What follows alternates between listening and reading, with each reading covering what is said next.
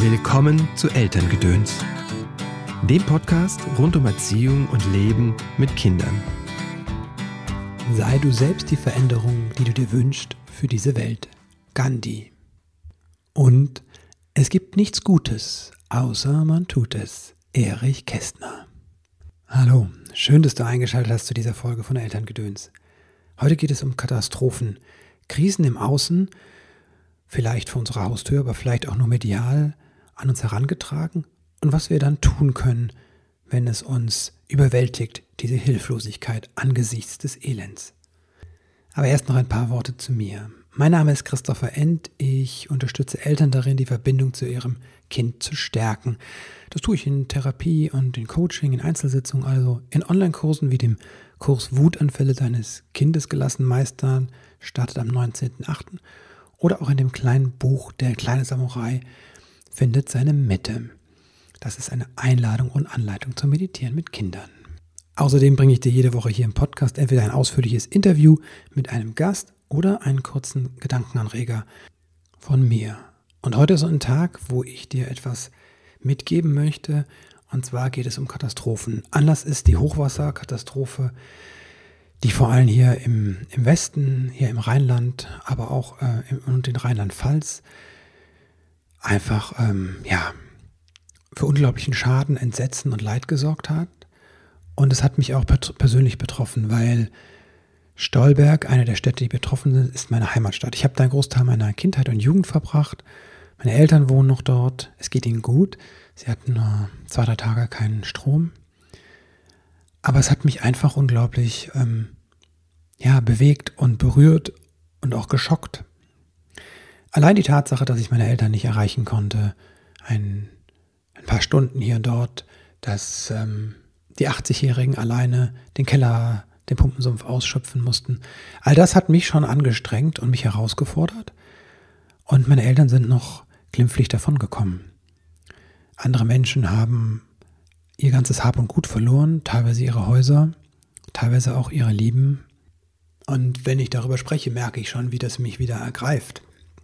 Und ähm, ja, weil ich diese Hilflosigkeit und diesen Schmerz spüre und einen Weg selbst suche, wie ich damit umgehen kann, deswegen habe ich diese Folge dir eingesprochen. Falls du auch an diesem Punkt bist und denkst, was kann ich denn tun? Und ähm, aber auch merkst, dass, dass das dich vielleicht auch ähm, diese Bilder in den Medien, das, was mit dir machen, auch vielleicht nichts Gutes machen, ne? Und du dann irgendwo dazwischen hängst. Es ist ja ähnlich gewesen auch am Anfang der Pandemie, wo diese Bilder, diese Nachrichten uns wie gelähmt haben und geschockt haben und ähm, genau.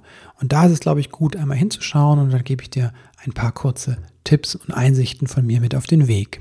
Beginnen möchte ich mit den Bildern und den Nachrichten und was das mit uns tut und wie du dich da an der Stelle da einen gesunden Umgang mit finden kannst. Hier ganz wichtig, das richtet sich wirklich an Menschen, die quasi von außen das medial vermittelt bekommen. Das ist keine Anleitung für Menschen, die betroffen sind von der Katastrophe, die das unmittelbar erfahren haben. Für Menschen, die, wenn du so jemanden bist, dann ähm, lege ich dir ähm, die Arbeit von Helper Circle ans Herz. Ich hatte Karte jetzt in einem Insta Live. Ich verlinke das in den Show Notes. Du kannst dir das anschauen. Sie gibt da viele Tipps und Hinweise auch, wie Eltern im Katastrophengebiet mit ihren Kindern umgehen können, wie sie sich selbst regulieren können. Da findest du wertvolle Tipps und auf der Seite von helpercircle.de, das ist auch in den Show Notes verlinkt, findest du auch ganz viele Informationen über Trauma, über Traumaprävention, über, ähm, es gibt da kostenlose ähm, Videos zu Übungen, wo Kati dir erklärt, was du ganz konkret tun kannst. Also bitte, wenn du selbst betroffen bist von der ähm, Katastrophe, dann schau dort nach.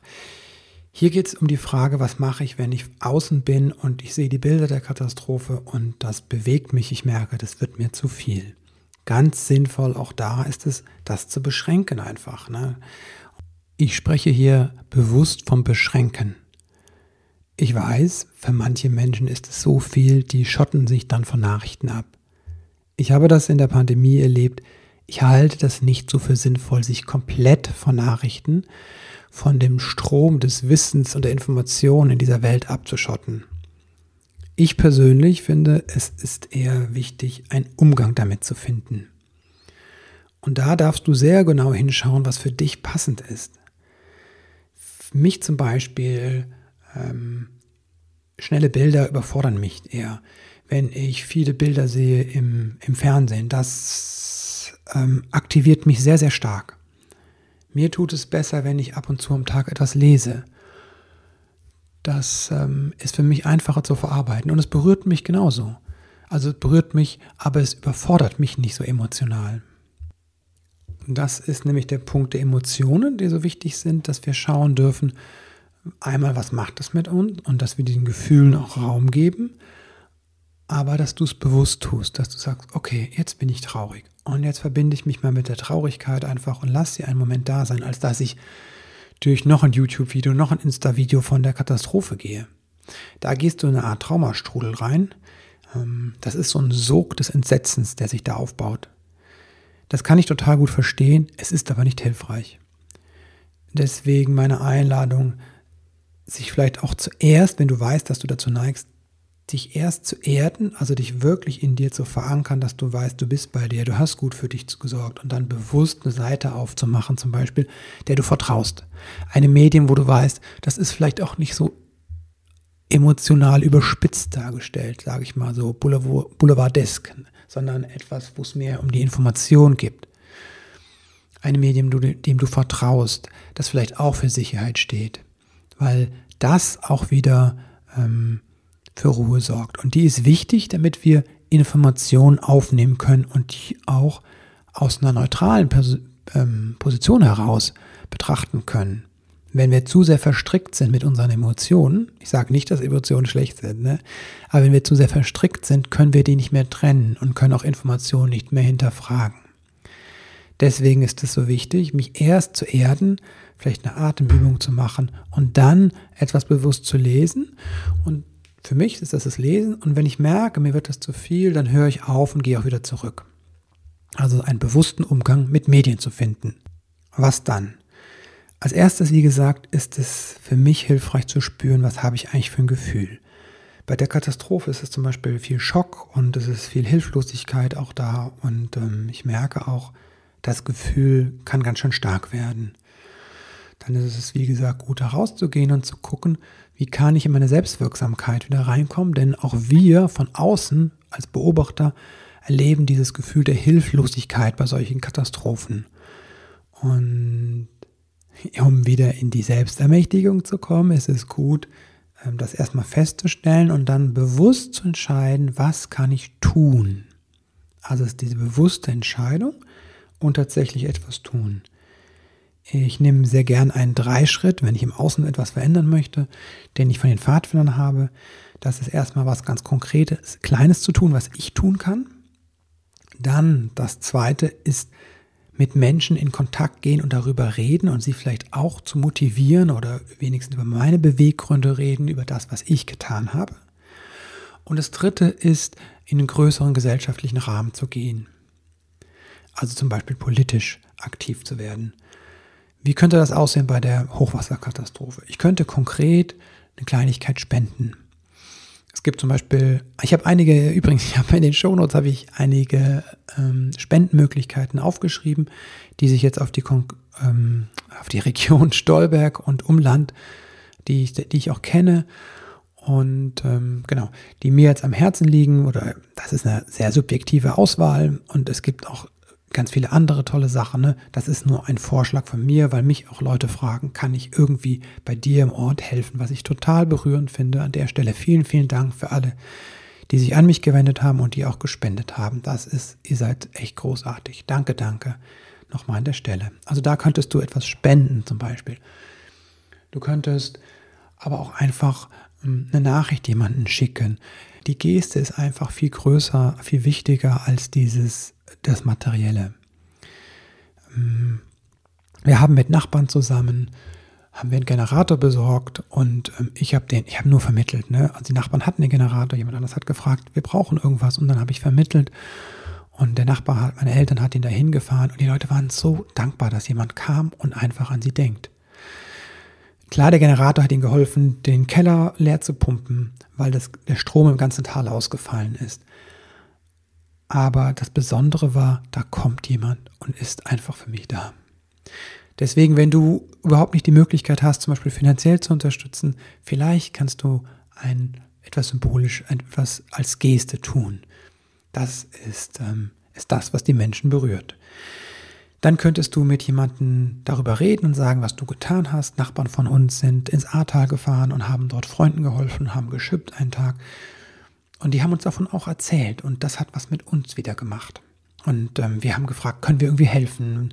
Braucht ihr irgendwie Schippen und so? Sagen die, nee, Eimer sind das, was die brauchen. Genau, dieses in den Kontakt kommen und mit Menschen darüber reden, was das mit mir macht und was ich getan habe, das bringt wieder neue Bewegung. Und der letzte Punkt ist natürlich politisch zu werden und da darfst du schauen, wie du das machen möchtest. Das hebt es nochmal auf eine andere Ebene. Das kann sein, dass du Mitglied wirst und sagst, okay, jetzt unterstütze ich das DRK. Ach ja, apropos DRK, fällt mir noch etwas ein zum Spenden. Ganz wichtig, in vielen Regionen sind die Blutkonserven ähm, unterbrochen, die Versorgung vor allem, ähm, also es können keine neuen Blutspenden vor Ort aufgenommen werden. Das heißt, in diesen Regionen wird über kurz oder lang die ähm, Blutkonserven knapp werden. Und das ist etwas, was jeder von uns tun kann, ist Blut zu spenden. Die meisten von uns können das und dürfen das. Also das wäre auch eine Einladung, eine Idee, wenn du etwas spenden möchtest. Ja, also du kannst Mitglied werden in ähm, in einem Verband, in einer Organisation, THW, Freiwillige Feuerwehr, DRK, da kann man bestimmt auch einfach nur unterstützendes Mitglied sein. Du kannst Mitglied in einer Partei werden, in einem Verband werden, wenn du sagst, okay, irgendwie, ja, der Hochwasserschutz, das liegt mir am Herzen, oder der Naturschutz, dann könntest du in einen Verband gehen, der für Naturschutz steht. Das ist wichtig, dass diese, dass diese Verbände auch ähm, Gewicht bekommen. Oder du könntest eine Petition starten oder eine Petition unterstützen. Also, das wären meine fünf Punkte. Einmal genau zu schauen, was macht das mit dir, wenn du mit den Medien konfrontiert wirst. Deinen Medienkonsum zweitens dann anzupassen, sodass er für dich gut ist und dir gut tut. Dann das dritte ist, dass der erste Schritt ins Tun zu kommen, etwas zu spenden oder eine kleine Geste weiterzugeben. Das zweite ist, mit anderen Menschen darüber dich auszutauschen. Und das dritte ist, politisch zu werden.